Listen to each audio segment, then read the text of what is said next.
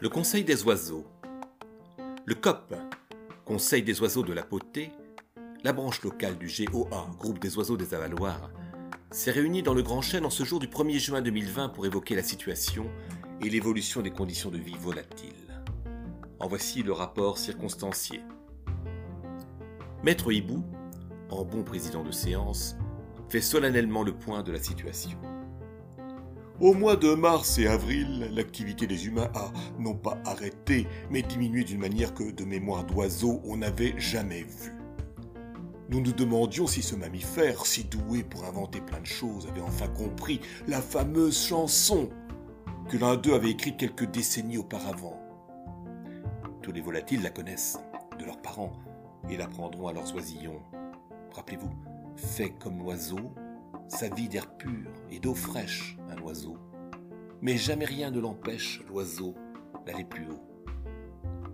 L'hirondelle de fenêtre commença son récit.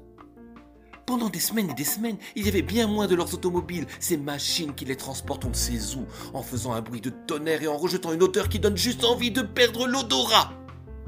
Et d'ailleurs, quelle idée Alors qu'il sait marcher, il grimpe dans un engin. Et en plus, souvent, il est tout seul dedans et celui qui le suit aussi. Alors que... Bah, ah, mais ce n'est pas le sujet. Mais c'est tout de même comme si les oiseaux que nous sommes, au lieu de voler, grimpaient dans leurs engins volants qu'ils nomment un avion. Ou bien... Oh bien sûr, il en restait encore de ces maudites voitures, mais nettement moins.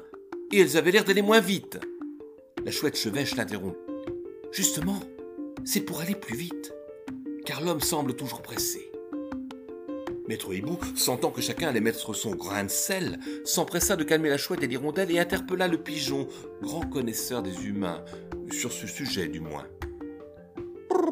nous les pigeons, c'est vrai que nous aimons les cailloux et les graines de blé qui sont sur leur route. Eh bien, pendant cette période, nous avions le temps et avec moins de risques pour picorer tranquillement. Et on pouvait s'envoler à l'arrivée il y a eu une baisse importante du nombre d'accidents chez les pigeons. Un merle ajouta aussitôt. Comme il y avait beaucoup moins de bruit, on a pu s'en donner à cœur joie dans les jardins. Et, on a même vu des humains qui avaient l'air d'apprécier notre musique et nos chants.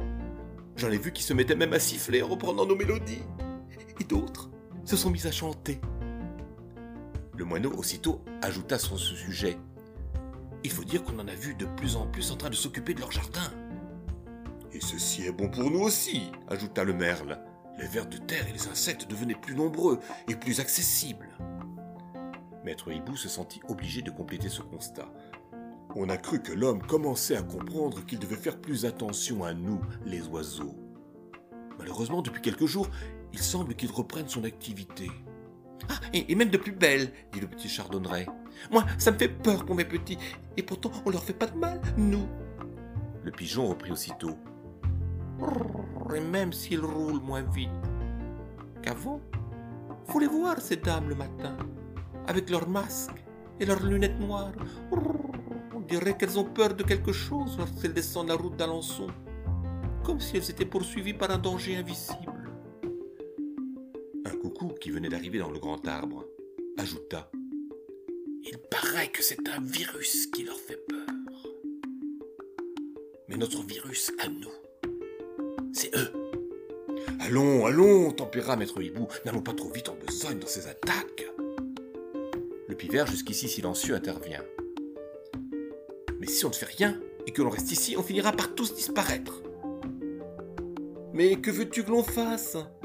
Les hommes sont devenus trop forts, se résigna la chouette chevêche. Un corbeau tout en haut de l'arbre donna son point de vue. Attaquons-les. Détruisons leur récolte.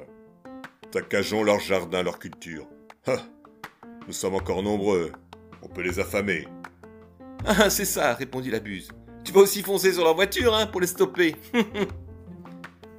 Maître Hibou, dans sa sagesse, stoppa ses propositions.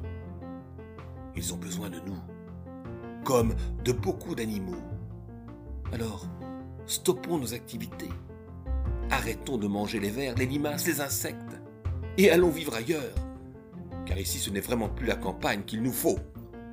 Et si tous les autres animaux, eux aussi, se mettaient en grève, comme ils disent hein peut-être qu'il comprendrait.